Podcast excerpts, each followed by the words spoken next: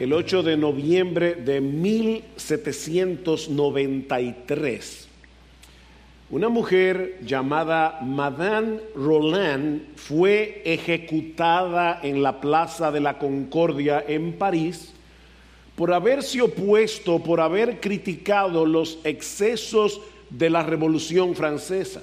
Una revolución que, por cierto, tanto ella como su esposo habían apoyado, pero que luego se había volcado contra ella. Enfrente del lugar de la ejecución, en la Plaza de la Concordia, había una estatua que representaba la libertad. Y cuenta la historia que Madame Roland, antes de ser ejecutada y mirando de frente a esta estatua, pronunció estas famosas palabras, oh libertad, cuántos crímenes se cometen en tu nombre. Poderosa frase. Oh libertad, cuántos crímenes se cometen en tu nombre. Lamentablemente son muchas las barbaridades que se llevan a cabo por causa de una libertad mal comprendida y por causa de una libertad mal aplicada, como la mujer que piensa tener libertad de hacerse un aborto sin importar el ser humano que se está desarrollando en su vientre.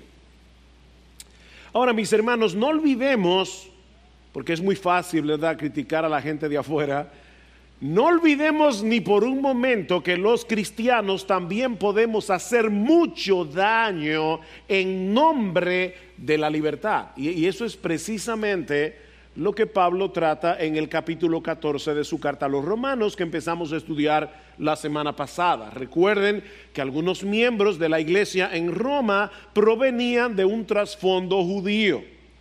Y por lo tanto, a ellos se les hacía muy difícil desconectarse, se les hacía difícil despegarse de todas las leyes del Antiguo Testamento, de la ley de Moisés, concernientes a la dieta, a lo que ellos podían comer, a lo que no podían comer y cómo podían comerlo, y a la celebración de ciertas fiestas religiosas. Y Pablo en este capítulo califica a estos hermanos, a estos creyentes, como débiles en la fe. No porque tuvieran una fe débil, sino por la debilidad de sus conciencias mal informadas. Vean el versículo 2. Uno tiene fe, es decir, uno cree que es legítimo, esa es la idea de la palabra fe ahí, uno cree que es legítimo comer de todo. Pero el que es débil solo come legumbres. ¿Por qué? Porque él cree que no es legítimo comer de todo. De manera que él es débil en la fe. Esa, esa división entre los hermanos débiles los de una conciencia mal informada, y los hermanos fuertes que tenían una conciencia bien informada, estaba generando un conflicto que amenazaba la unidad y el bienestar de la iglesia en Roma. Y como decía Marcos hace un momento, eso no se circunscribe únicamente al primer siglo de la era cristiana. Eso es algo que ha estado ocurriendo a través de toda la historia de la iglesia y de la cual la iglesia bíblica del Señor Jesucristo no está exenta de ese peligro.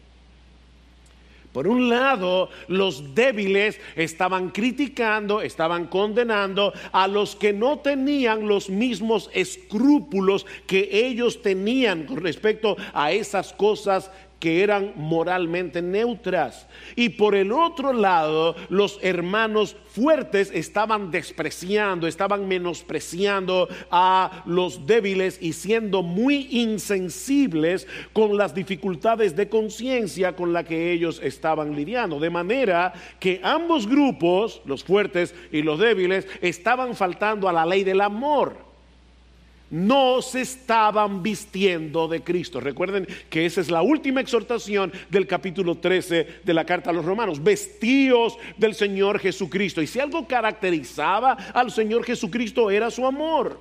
Es su amor. ¿Cómo resuelve Pablo este problema? Defendiendo la libertad de ambos grupos a vivir a la luz de sus conciencias. Ambos grupos tenían libertad a vivir conforme a sus conciencias. Vean el versículo 3. El que come no menosprecia al que no come. Y el que no come no juzgue al que come porque Dios lo ha aceptado. Dios lo ha aceptado. Es interesante notar todas las veces que Pablo se refiere a Dios, en los primeros 12 versículos del capítulo 14. Es, impresionante. Nueve veces Pablo usa el término Señor, cinco veces usa el nominativo Dios y una vez el nombre de Cristo. Eso hace 15 veces en total en 12 versículos. ¿Saben lo que eso significa? ¿Qué aplicación práctica nosotros podemos extraer de eso? Que el énfasis de Pablo es que solo Dios es el Señor de nuestras conciencias. Y es delante de Él que debemos vivir. Es buscando la aprobación de Dios que debemos vivir, no la aprobación de los hombres. Mi hermano amado, procura agradar a Dios en todo lo que tú haces. Procura agradar a Dios. Pablo se opuso tajantemente a que en la iglesia en Roma se forzara a todo el mundo a someterse a una lista de reglas en asuntos en los que Dios no había legislado en su palabra. Pablo se opuso a eso. Ahora recuerden mis hermanos que aquí no estamos hablando de cosas pecaminosas, porque ahora han surgido líderes cristianos que dicen, bueno, eh, la homosexualidad es un asunto de cada cual, de cada cual que decida eso. No, no, no, no, no. Eso no es un asunto de cada cual porque Dios lo prohíbe en su palabra. La borrachera, Dios la prohíbe en su palabra. Mi, hermano, mi hermana, si tú te pasaste de contento tomando alcohol y eso está afectando tu forma de comportarte, tú has pecado contra Dios. La borrachera es un pecado y es un pecado condenado en las escrituras. Ahora, cada creyente es responsable ante Dios por las decisiones que toma en cosas que Dios no ha prohibido, en cosas que no son esenciales ni son pecaminosas. Vean el versículo 9. Porque para esto Cristo murió y resucitó. ¿Para qué? Para ser Señor tanto de los muertos como de los vivos. ¿Qué es un Señor? Un Señor es un Señor. Es un amo.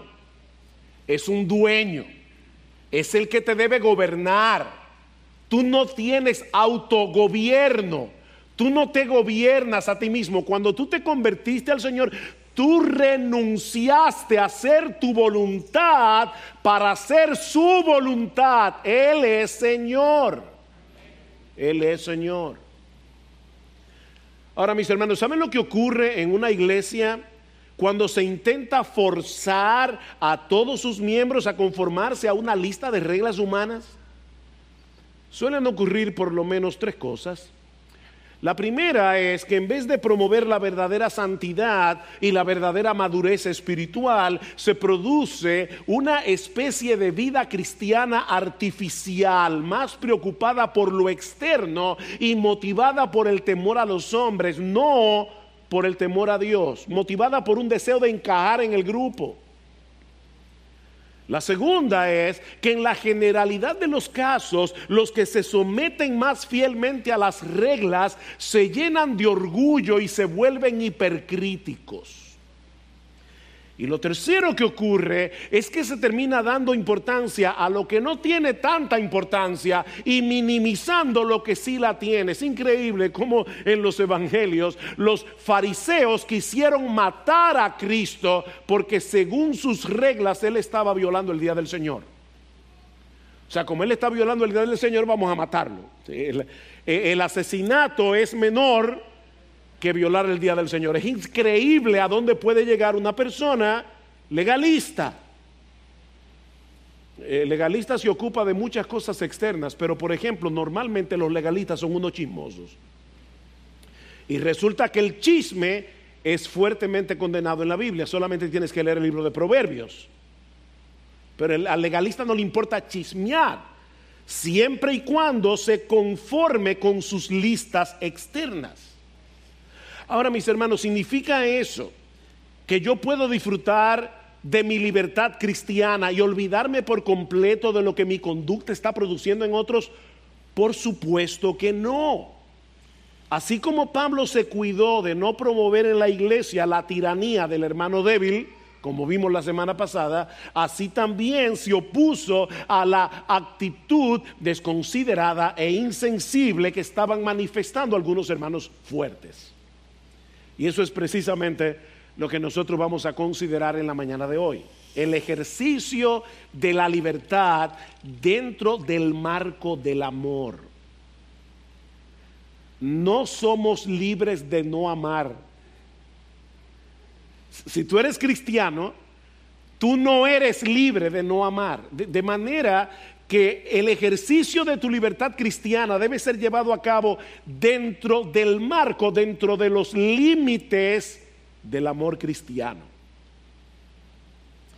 Hay al menos tres exhortaciones que Pablo dirige a los hermanos fuertes en este capítulo. Así que todo este mensaje son aplicaciones.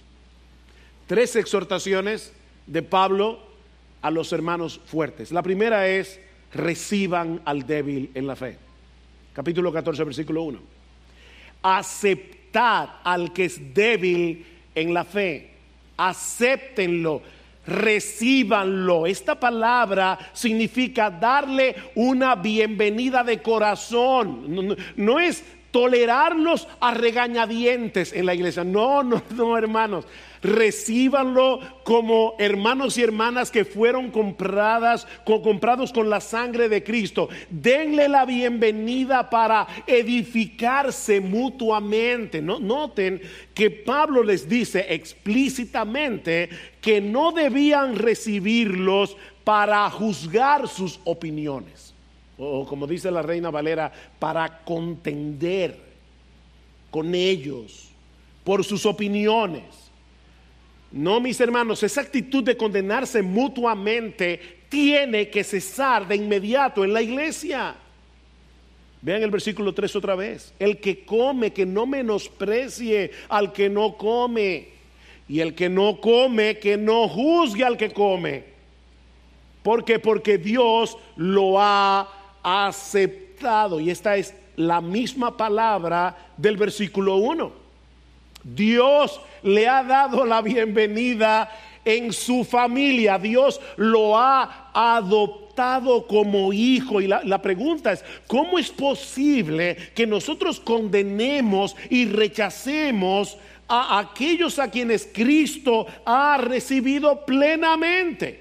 Vean el versículo 7 del capítulo 15. Por tanto, aceptaos la misma palabra otra vez. Aceptaos los unos a los otros como también Cristo nos aceptó para la gloria de Dios. Mis hermanos, Dios es más glorificado, Dios, Dios es más ampliamente glorificado en una iglesia donde los hermanos se aman entre sí a pesar de la diversidad de opiniones que tienen en cuanto a la práctica de la libertad cristiana, que en otra iglesia donde un grupo quiere obligar al resto a someterse a sus reglas. Dios es más glorificado en una iglesia donde hay diversidad de opiniones con respecto a estas cosas. Por supuesto que los hermanos débiles debían seguir avanzando hacia una conciencia mejor informada y los fuertes deberían desear eso. Pero ¿saben qué, mis hermanos? Eso no sucede en un clima de intolerancia. Eso no sucede que los hermanos débiles avancen en, en, en sus conciencias para tener conciencias mejor informadas en un clima de intolerancia y discusiones inútiles. Tenemos que tener paciencia y esperar que todos sigan avanzando hacia la madurez en Cristo. Eso es lo que Pablo dice en Efesios capítulo 4, versículo 13 al 15. Dios ha dado pastores y maestros para que, a fin de perfeccionar a los santos, a todos los santos, para que hagan la obra del ministerio, hasta que todos lleguemos a la unidad de la fe y del conocimiento del Hijo de Dios, a la medida del varón perfecto que es Cristo. ¿Cómo hacemos eso? Dice Pablo en el versículo 15, hablando la verdad en amor hablando la verdad en amor unos con otros. En la iglesia se da un fenómeno que no deja de ser tristemente interesante. Y es que muchos, muchos creyentes que han avanzado un poco en el entendimiento de ciertas cosas, luego olvidan el largo camino que tuvieron que recorrer para llegar a ese entendimiento. E, e, es lo que pasa muchas veces con, con creyentes que se convirtieron en iglesias arminianas, es decir, que no creen en la soberanía de Dios, en la salvación de los pecadores, aunque ellos dicen que sí, pero no lo creen en la práctica.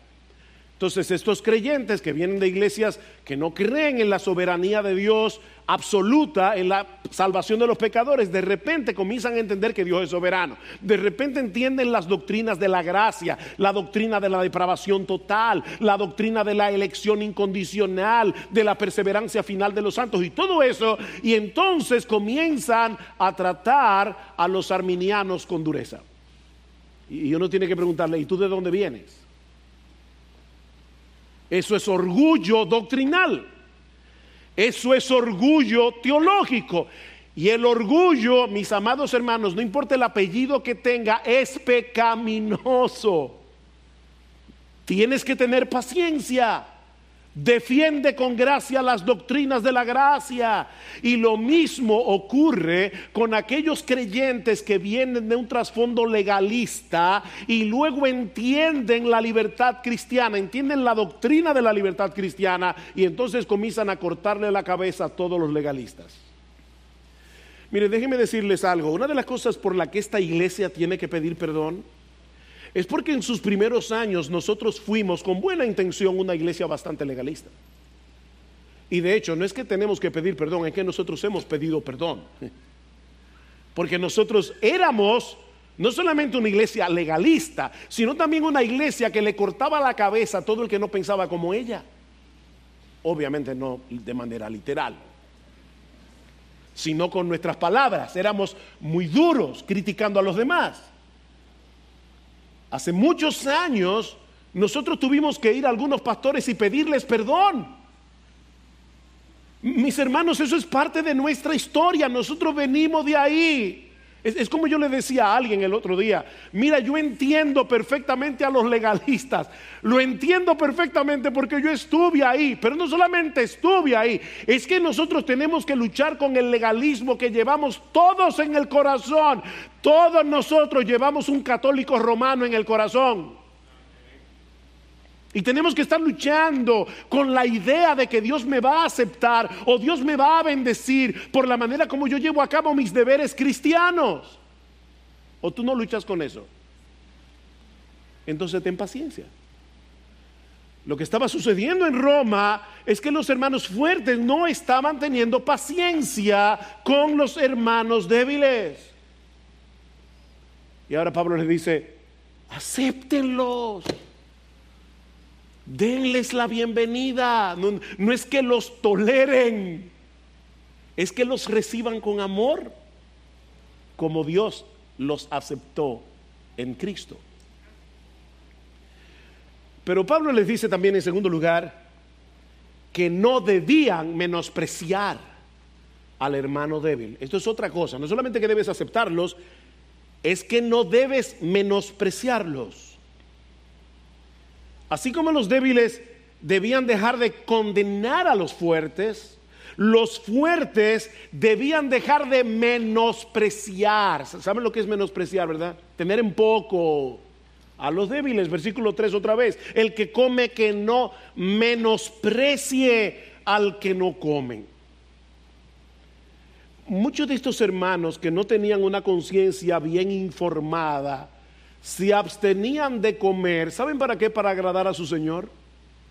Eso es, eso es digno de alabanza. no tiene una conciencia bien informada, pero su motivación es buena. El que se abstiene, dice Pablo más adelante, para el Señor se abstiene. Él lo, hace para agradar a su Señor. Es interesante notar que aunque Pablo se sitúa a sí mismo en el grupo de los hermanos fuertes, vean el versículo 1 del capítulo 15, así que nosotros los que somos fuertes, o sea, Pablo, Pablo se sitúa en el grupo de los fuertes, él nunca le pide a los débiles que pongan a un lado sus escrúpulos sino que los alienta a seguir la voz de su conciencia. Versículo 14, yo sé y estoy convencido en el Señor Jesús de que nada es inmundo en sí mismo, y obviamente no está hablando de cosas pecaminosas, vuelvo y lo repito, está hablando de cosas que Dios no ha prohibido. Nadie puede decir, el sexo fuera del matrimonio no es inmundo, sí es inmundo. No, no es de eso que Pablo está hablando. Pablo está hablando aquí de cosas que son moralmente, que no están prohibidas por las escrituras. Estoy convencido en el Señor Jesús de que nada es inmundo, pero para el que estima que algo es inmundo, para él lo es. Así que si tú crees que es inmundo, no lo hagas. Versículo 23. Pero el que duda, si come se condena. ¿Por qué? Porque no lo hace por fe. Y todo lo que no proviene de fe es pecado. Un amigo tuyo cumpleaños y tú quieres regalarle un bizcocho. Pero tú no te acuerdas qué es lo que a tu amigo le hace daño, si es el chocolate o si es la ciruela. Hay algo a lo que tu amigo es alérgico. Pero tú dices, bueno, yo no tengo mucho tiempo ahora mismo para estar averiguando eso, así que le voy a comprar de ciruela. O sea, tú, tienes dudas de que ese bizcocho de ciruela le va a hacer daño a tu amigo, pero a ti no te importa y se lo compras, ¿tú no amas a tu amigo? Bueno, es mil veces peor cuando tú dices, yo no estoy seguro de si esto es correcto o legítimo delante del Señor, pero como quiera lo voy a hacer. No, si tú no estás seguro, entonces no lo hagas. Es parte de tu amor abstenerte y averiguar mejor el caso. Así que mi hermano, procura iluminar adecuadamente tu conciencia estudiando seriamente las escrituras. No hagas las cosas porque los demás también lo hacen, sino porque tienes la convicción de que eso, lo que sea que tú quieres hacer, agrada a tu Señor y Salvador. Nunca menosprecies a nadie que por seguir su conciencia, se abstenga de ciertas cosas que tú puedes hacer con libertad. No menosprecies a tu hermano débil.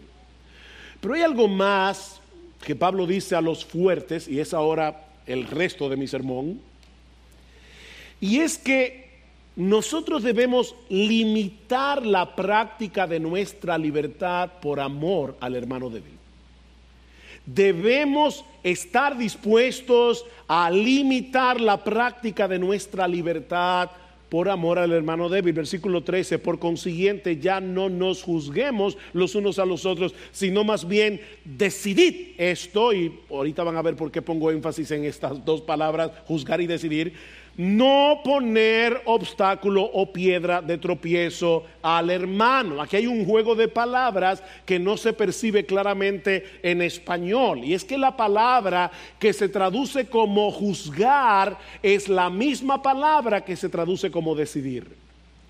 Es la misma palabra. De manera que lo que Pablo está diciendo aquí es algo como esto lo más juicioso que puedes hacer es dejar de juzgar al otro por sus opiniones. Lo más juicioso es que dejes de pasar juicio. Es que dejes de juzgar al otro por sus opiniones en aquellas cosas que Dios no ha legislado en su palabra. Lo más juicioso, dice Pablo, es que dejes de juzgar y hagas todo lo que esté a tu alcance para que el otro no tropiece por causa de lo que nosotros hacemos en nuestra libertad. Versículo 14. Yo sé y estoy convencido en el Señor Jesús de que nada es inmundo en sí mismo, pero para el que estima que algo es inmundo, para él lo es. A mí me encanta la sabiduría con la que Pablo está tratando un asunto tan delicado. Por un lado, él le da la razón al fuerte, ¿se dieron cuenta? En una forma muy sutil, él está diciendo, es que el fuerte tiene razón, en que comer carne en sí mismo no es inmundo. Que, la única forma de agradar a Dios no es comiendo legumbres. De hecho, en primera los Corintios Pablo dice, mira mi hermano, de todo lo que se vende en la carnicería, compra y come sin preguntar nada por motivo de conciencia. Así que de una forma muy inteligente, Pablo está diciendo, diciendo, los fuertes tienen razón en cuanto al tema de la libertad cristiana. Pero al mismo tiempo Pablo quiere hacer consciente a los débiles de que no todos en la iglesia tienen el mismo grado de madurez. Y por lo tanto, nosotros tenemos que ser cuidadosos en la práctica de nuestra libertad. Ahora, pregunta que probablemente está en la mente de alguno de ustedes. ¿Significa eso que los hermanos fuertes tienen que abstenerse de todo lo que puede ser un problema para el hermano débil? Miren hermanos, esta pregunta es crucial para este tema. Como vimos el domingo pasado, Pablo quiere proteger al hermano débil, pero al mismo tiempo quiere cuidar a la iglesia de no caer en la tiranía del hermano débil. Pablo no quiere una iglesia legalista. Si dejamos de hacer todo aquello que algún hermano en Cristo pueda considerar como objetable o dudoso, terminaremos dejando que sean los hermanos débiles los que tracen la pauta en la iglesia de lo que se puede y no se puede hacer. Eso es la tiranía del hermano débil. ¿Se dan cuenta del problema? Me, interesa, hermanos, que podamos ver esto, porque yo sé que puede ser enredado, puede ser sutil. Mi, pregunta es, déme replantearlo de otra manera. ¿Cómo podemos preservar la libertad cristiana en la iglesia si nos abstenemos de todas las cosas que los cristianos débiles objetan y censuran? Mis hermanos, lo que Pablo está advirtiendo al fuerte aquí es que tenga cuidado de que la práctica de su libertad cristiana no lleve al hermano débil a pecar.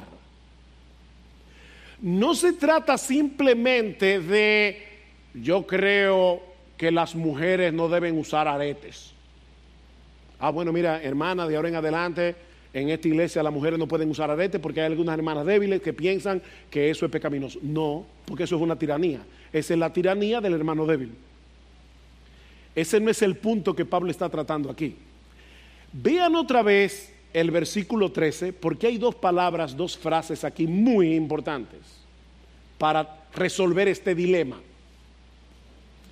Por consiguiente, ya no nos juzguemos los unos a los otros, sino más bien decidid, y aquí están las dos frases clave, no poner obstáculos obstáculo, Reina Valera dice tropiezo, o piedra de tropiezo, Reina Valera dice ocasión de caer al hermano débil. ¿Cuál es el punto aquí? La palabra que se traduce como obstáculo en la Biblia de las Américas o tropiezo en la Reina Valera aparece solo seis veces en el Nuevo Testamento. Tres de esas veces aplicadas al Señor Jesucristo. Cristo fue una piedra de tropiezo para los judíos, ¿no es así? Porque él no era el tipo de Mesías que ellos estaban esperando. Así que Cristo fue una piedra de tropiezo. Lo que quiere decir, mis hermanos, que no siempre la culpa del tropiezo recae en aquel que es piedra de tropiezo. Porque Cristo fue piedra de tropiezo y él no cometió ningún pecado. ¿Se entendió eso? No siempre el tropiezo es culpa del que pone la piedra de tropiezo. Cristo fue piedra de tropiezo. Y muchas veces, aún hasta los incrédulos tropiezan con nuestra práctica de la vida cristiana. Ellos, por ejemplo, no pueden entender, ¿y por qué tú tienes que ir a la iglesia todos los domingos? O sea, Ellos pueden ver una serie de Netflix de 50 episodios, pero ir a la iglesia los domingos para él es exagerado. Ven, nosotros somos piedra de tropiezo para los incrédulos por hacer algo bueno, por hacer algo que es correcto. Así que no siempre el tropiezo recae en aquel que es piedra de tropiezo, porque Cristo fue piedra de tropiezo para el judío, dice Pablo. Pero otras veces la culpa sí recae enteramente en aquel que es motivo de tropiezo, como vemos en este mismo capítulo de Romanos. Vean el versículo 20, no destruyas la obra de Dios por causa de la comida. O sea, nosotros podemos arruinar y veremos en un momento qué significa eso, pero el punto es que aquí el, el que es piedra de tropiezo es culpable. Es culpable. La otra expresión que usa Pablo es ocasión de caer que es la traducción de una palabra griega, escándalo en griego, de donde proviene nuestra palabra escándalo en español. Esta palabra aparece 15 veces en el Nuevo Testamento y tiene un significado muy similar al de piedra de tropiezo. Varias veces se usa para referirse otra vez a Jesucristo. No dice en 1 Corintios capítulo 1, versículo 23, que Cristo es piedra de tropiezo para los judíos. Cristo crucificado es piedra de tropiezo para los judíos. Pero otras veces el Nuevo Testamento usa esa expresión para referirse a aquellos que hacen tropezar a otro con su conducta. Entonces, ¿cuál es la directriz que Pablo está dando en este pasaje a los hermanos fuertes? Quizás el mejor comentario lo encontramos en 1 Corintios capítulo 8. La Biblia se interpreta con la Biblia. Escuchen lo que dice Pablo en 1 Corintios 8, 9 al 10, en el contexto de comer carne sacrificada a los ídolos o no.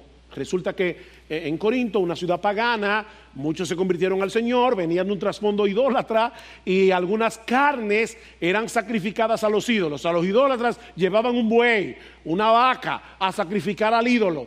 A veces no toda la carne que era sacrificada era consumida en el sacrificio. ¿Qué hacían los sacerdotes con esa carne? La vendían a la carnicería. Entonces, ahora comienzan los hermanos de, de Corinto. ¿Es correcto que un cristiano coma un filete que fue sacrificado previamente a los ídolos? Algunos cristianos fuertes decían, ¿y por qué no? Porque para colmo esa carne era más barata que las otras. Entonces, la, la pregunta es, ¿Pueden los fuertes comerse un filete que fue de una vaca sacrificada a los ídolos? Los fuertes decían, un ídolo nada es, ¿cuál es el problema? Los débiles decían, bueno, a mí cuando me como esa carne me da la impresión de que estoy adorando otra vez al ídolo que yo adoraba cuando era inconverso. Ah, pues no te la coma tú, pero no me critica a mí por comérmela y más que más barata. E-, ese era el problema en Corinto. Ahora, escuchen cómo Pablo lidia con ese problema. Más tened cuidado. O sea, Pablo le dice, tú, tienes libertad de comerte la carne que fue sacrificada a los ídolos. Más tened cuidado, no sea que vuestra libertad de alguna manera se convierta en piedra de tropiezo para el débil, porque si alguno te ve a ti que tienes conocimiento sentado a la mesa en un templo de ídolos, ah, porque esa era otra. A veces frente al templo había un restaurante o una, un sitio de comer.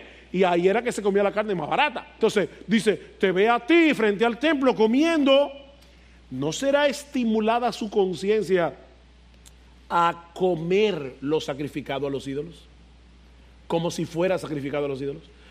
Literalmente esta, esta, frase se puede traducir, ¿no será envalentonada su conciencia? O sea, eh, el individuo dice, bueno, el hermano fulano, es un hermano que tiene muchos años en la iglesia y él se está comiendo la carne. Yo como quiera a veces pienso que estoy teniendo comunión con el ídolo si me como la carne que fue sacrificada a los ídolos, pero como él lo está haciendo, déjame hacerlo yo también. No, no, no, no, no lo hagas, le dice Pablo al débil porque tú estás violando tu conciencia. El fuerte puede hacerlo porque él no está violando su conciencia, pero el débil no. Ahora, ¿qué le dice Pablo al fuerte? No te pongas a presionar al débil para que coma la misma carne que tú, porque tú lo estás haciendo en libertad, pero le estás llevando a él a pecar. Eso es lo que Pablo está tratando de evitar en Romanos 14. Mis hermanos, lo que Pablo está diciendo a los fuertes es que deben ser sensibles, juiciosos en la práctica de su libertad cristiana. No vaya a ser que estimulen al hermano débil a hacer lo que él no debe hacer por causa de su propia conciencia. ¿Se entendió? Vean una vez más versículo 14 y 15. Yo sé y estoy convencido en el Señor Jesús de que nada es inmundo en sí mismo. Cristo hizo limpio todos los alimentos. Vean Marcos capítulo 7. Pero para el que estima que algo es inmundo, para él lo es. Porque si por causa de la comida tu hermano se entristece, y la, la, palabra entristecerse allí es, él está violando su conciencia y por lo tanto se está sintiendo convicto de pecado. Él se está entristeciendo. Ya no andas conforme al amor. No destruyas con tu comida a aquel por quien Cristo murió. No destruyas con tu comida. Lo que Pablo está diciendo aquí no es, no es que un verdadero creyente se puede perder y caer en el infierno, perder su salvación después que la tiene, porque eso sería contradecir un montón de textos del Nuevo Testamento, muchos de los cuales se encuentran en la misma carta a los romanos. Ya no hay condenación para aquellos que están en Cristo Jesús, nada puede separarnos del amor de Cristo, o sea que olvídense de esa interpretación porque no es correcta. E, esa palabra que nuestra Biblia traduce destruir, también significa arruinar. Pablo está usando la palabra aquí como lo opuesto de edificar. En vez de edificar, tú estás arruinando. John Murray, un gran comentarista norteamericano, dice, Pablo está enfatizando el carácter destructivo del pecado con el propósito de impresionar al hermano fuerte con la gravedad de su ofensa al venir a ser ocasión de tropiezo para el hermano débil. Cuando Pablo dice que el hermano débil es contristado, se refiere precisamente al dolor de su conciencia herida al hacer algo que él cree que es pecaminoso. Miren mis hermanos, déjenme decirles algo muy seriamente como pastor de esta iglesia. Cuando un cristiano comienza a actuar en contra de su conciencia, aún en cosas muy pequeñas, ha comenzado a transitar por un camino muy peligroso que no sabemos a dónde lo llevará finalmente. Piensen en el rey David. David está escondido en la cueva, Saúl entra a hacer sus necesidades y los que están con David le dicen, esta es tu ocasión de matarlo. David no lo hace, pero le corta la punta del manto de Saúl y se sintió mal. David se sintió mal por haberle cortado la punta del manto. Y uno se pregunta, cómo un individuo que en ese momento, escondido en la cueva, tenía una conciencia tan sensible, llegó a tomar la mujer de otro, a acostarse con ella y provocar indirectamente su asesinato. ¿Cómo David llegó ahí? Violando su conciencia. David ve a esta mujer bañándose. Lo primero que debió hacer era quitar la vista de inmediato, pero no lo hizo. Lo segundo fue preguntar por esa mujer, ¿y quién es esa mujer? Y le responden, y yo creo que fue de, a propósito, ella es Betsabe, mujer de Urias Eteo. Ya se acabó el asunto, es, está casada. Pero David la manda a llamar. No, es, es solamente para hablar con ella. Termina acostándose, embarazándola y después quiere resolver el problema ocultando su pecado y matando a Urias. Increíble. Cómo el hombre conforme al corazón de Dios llegó ahí.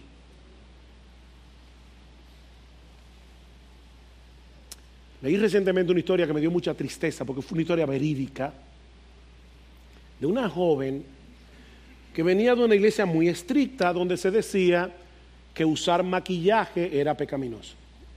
Esta joven estudiaba el bachillerato, ya estaba en, en, la escuela superior, donde habían otras cristianas que venían de iglesias que no tenían esa misma convicción. Lamentablemente, estas jóvenes cristianas comenzaron a presionar a esta otra porque no usaba maquillaje. ¿Y qué hizo ella finalmente? O que ella comenzó a usar maquillaje cuando salía de la casa y se lo quitaba cuando iba a regresar. La presión fue tan grande que esta muchacha comenzó a violar su conciencia. Ahora, debo decir, la Biblia no prohíbe que las mujeres usen maquillaje. Dice que se adornen con pudor y modestia, o sea, con, un sentido juicioso. No, te adornes como Jezabel, pero la Biblia no prohíbe el adorno. La persona que relata esta historia dice correctamente que esta muchacha estaba eligiendo la popularidad por encima de lo que ella entendía como su fidelidad a Dios. ¿Y qué pasó? Poco a poco comenzó a permitirse otras cosas hasta que terminó envuelta en pecados sexuales. ¿Cómo comenzó eso? Dice la persona que cuenta la historia, ella había tropezado porque sus amiguitas cristianas, bueno, eso de amiguita lo dije yo, porque sus amigas cristianas se habían burlado de los principios que le dictaba su conciencia. Eso es ser ocasión de caer. Una cosa es la libertad cristiana y otra muy distinta, la práctica de esa libertad. La libertad cristiana es una convicción interna entre nosotros y Dios de la gloriosa libertad que Cristo compró para nosotros en la cruz. Pero me encantó esto que dice el teólogo escocés Sinclair Ferguson. Nosotros podemos disfrutar de nuestra libertad sin que necesariamente tengamos que ejercerla. Nosotros podemos disfrutar de nuestra libertad sin que necesariamente tengamos que ejercerla. Vean el versículo 22. La fe que tú tienes, tenla conforme a tu propia convicción delante de Dios. Es un asunto entre tú y Dios. Tú no tienes necesariamente que practicar en toda circunstancia y en todo lugar lo que tú entiendes que es tu libertad.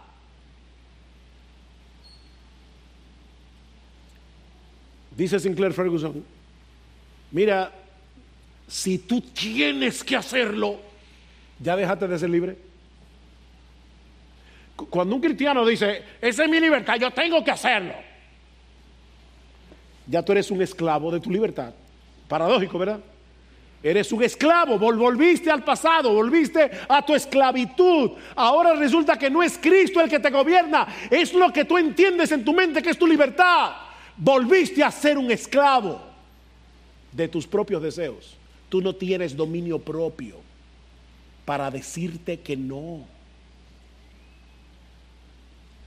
Así que la pregunta más importante que debemos hacer a la hora de tomar una decisión en el uso de nuestra libertad no es si tenemos derecho a hacerlo. No, la pregunta es cuál es el impacto que esto puede tener en este hermano mío por el cual Cristo murió y cómo esto puede afectar a la unidad y a la utilidad de mi iglesia.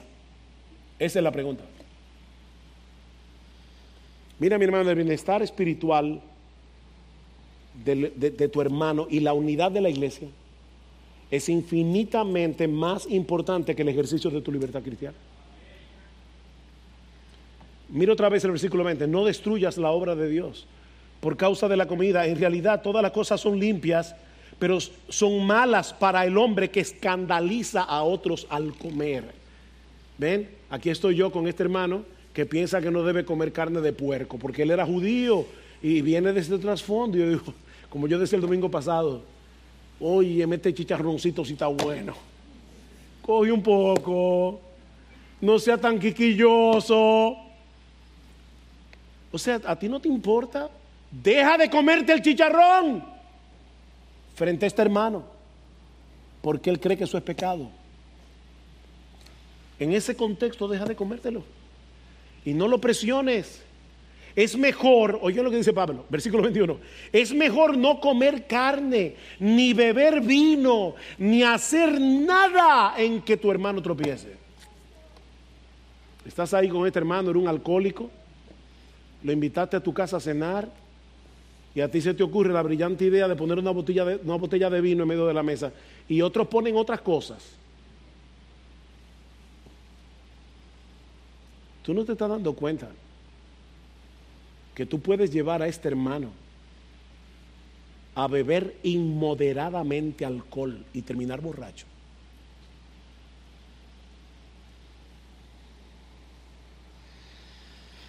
¿A qué se refiere Pablo cuando dice no destruyas la obra de Dios?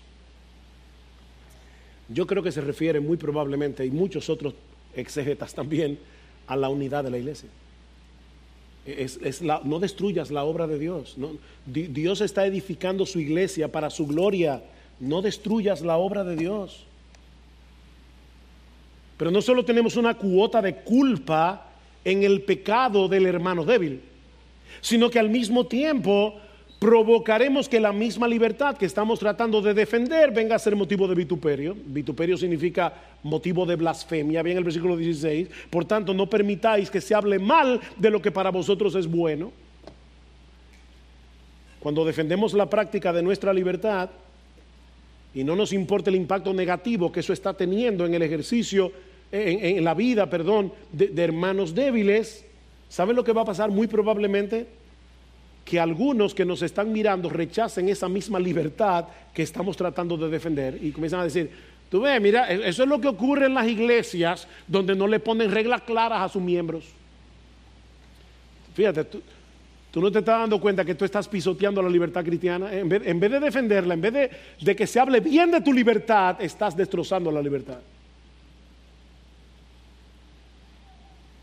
Cuando defendemos la práctica de nuestra libertad cristiana sin tomar en cuenta el impacto que esa práctica puede tener o en el hermano débil o en el mundo, estamos manifestando una escala de valores distorsionada. Versículo 17. Porque el reino de Dios no es comida ni bebida, sino justicia, paz y gozo en el Espíritu Santo. ¿Qué es lo que Pablo está diciendo aquí? Esa es la única vez que Pablo menciona el reino de Dios en la carta a los romanos. Así que es importante. Lo que Pablo está diciendo aquí es algo como esto. No es a través del uso de nuestra libertad que hacemos evidente el gobierno de Dios en nuestras vidas. Que nosotros ya no somos gobernados por el diablo, que ya no somos gobernados por el pecado, que hemos sido trasladados del reino de las tinieblas al reino de su amado Hijo. No, es a través del uso de nuestra libertad que nosotros manifestamos el gobierno, ese es el reino de Dios, el gobierno de Dios sobre nosotros, sino a través de una vida santa a través de una convivencia pacífica y el gozo que tenemos en el Evangelio de Jesucristo, no en que yo puedo hacer esto, puedo hacer aquello. Y una vida santa, una convivencia pacífica y el verdadero gozo cristiano solo lo produce el Espíritu Santo. Tú estás andando en control del Espíritu cuando tú manifiestas una vida santa, convivencia pacífica y gozo en el Evangelio. Eso lo produce el Espíritu de Dios.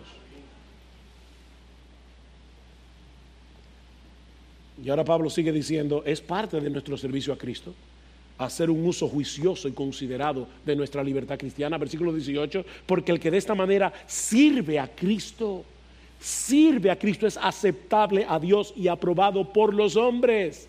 Aprobado por los hombres. Así como el mal uso de nuestra libertad puede hacer que la iglesia cargue con el reproche de otros creyentes y del mundo, así también el uso juicioso de nuestra libertad provocará palabras de alabanza y de aprobación. Es lo que Pablo está diciendo en el versículo 18. ¿Qué debemos hacer entonces? Versículo 19. Así que procuremos lo que contribuye a la paz y a la edificación mutua. Esta palabra que Pablo usa aquí puede ser traducida también como perseguir perseguir, busquen afanosamente todo aquello que contribuye a la paz y a la mutua edificación. Fuertes y débiles, persigan la paz y la edificación en la iglesia. Si una iglesia tiene un sano ministerio de enseñanza desde el púlpito, ¿saben lo que va a suceder? Que los débiles tendrán una conciencia cada vez mejor informada. Pero otros vendrán, ¿no es así? Y puede ser que al principio también tengan conciencias débiles, así que ese proceso no terminará hasta que Cristo vuelva. Hasta que Cristo vuelva vamos a tener que tener cuidado con, con el uso de nuestra libertad cristiana. Vamos a tener que ser guiados por el Espíritu de Dios. Así que hermanos, demos gracias a Dios por la libertad que tenemos en Cristo. Qué bueno que ya no tenemos todas esas reglas dietéticas del Antiguo Testamento. Qué bueno, qué, bueno que ya no tenemos que guardar todos esos días. Pero mis hermanos, pidamos en oración un corazón apasionado por Cristo, por el Evangelio y por su iglesia. ¿Y saben qué? Todas las cosas van a caer en su lugar. Al final de cuentas, es de, es de eso que se trata el capítulo 14 de Romanos. La semana pasada decíamos que la forma como manejamos las cosas no esenciales en la iglesia es un asunto esencial. ¿Y por qué decíamos eso? Es esencial porque tiene que ver con la gloria de Cristo, tiene que ver con nuestro testimonio al mundo, tiene que ver con nuestro aprecio por la obra que Cristo llevó a cabo en la cruz. Mira, Cristo está llevando a cabo su obra a través de la iglesia. Somos nosotros los que predicamos el Evangelio a los perdidos, somos nosotros los que hablando la verdad en amor nos edificamos mutuamente. Así que nosotros estamos haciendo la obra de Cristo, estamos edificando la obra de Cristo. Y ahora yo te pregunto, ¿estás contribuyendo tú al avance de esa obra o tú la estás dificultando e incluso arruinando por insistir en el ejercicio de tu libertad cristiana? Mira a tus hermanos alrededor de ti. Mira a tus hermanos a tu alrededor y piensa en cada uno de ellos como una obra de arte en desarrollo. Cristo está dibujando su imagen en el lienzo de la vida de tu hermano y tú le estás tirando encima un bote de pintura.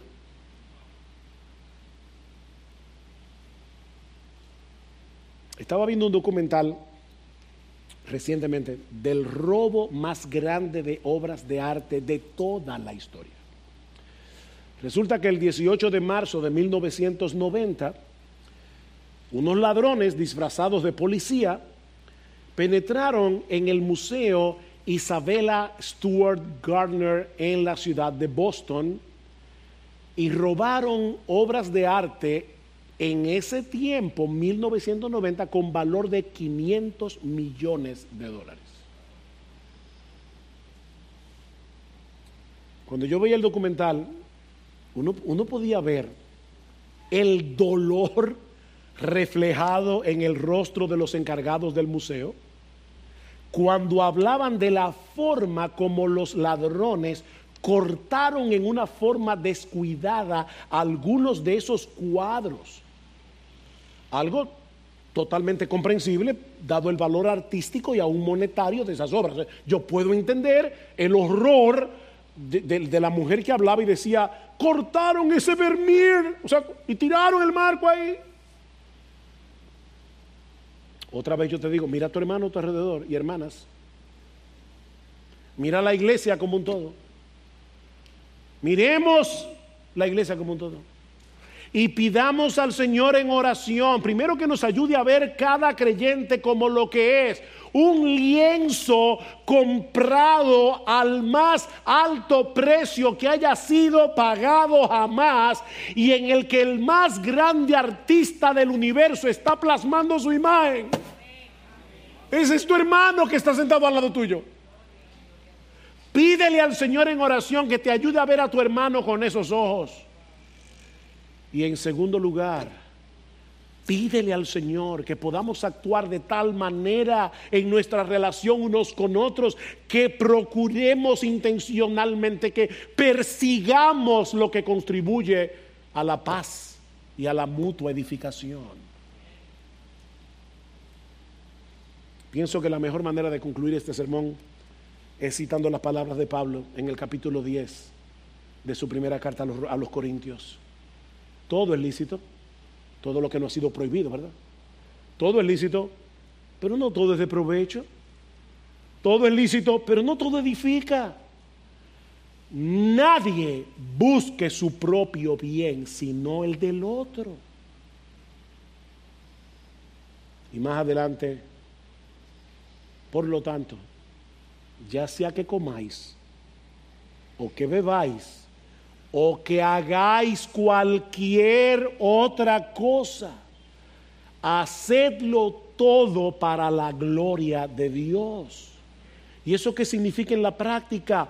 No seáis motivo de tropiezo ni a judíos, ni a griegos, ni a la iglesia de Dios, así como también yo procuro agradar a todos en todo, no buscando mi propio beneficio, sino el de muchos para que sean salvos. Sed imitadores de mí, como también yo lo soy de Cristo. Oh, que el Señor nos ayude a ser imitadores de ese bendito Salvador que dio su vida. O sea, tú, no puedes dejar a un lado ese aspecto de, de tu libertad cristiana. Cristo dio su vida, Cristo dejó su trono para salvarte a ti y para salvarme a mí. Oh, que el Señor nos ayude a ser imitadores de Cristo.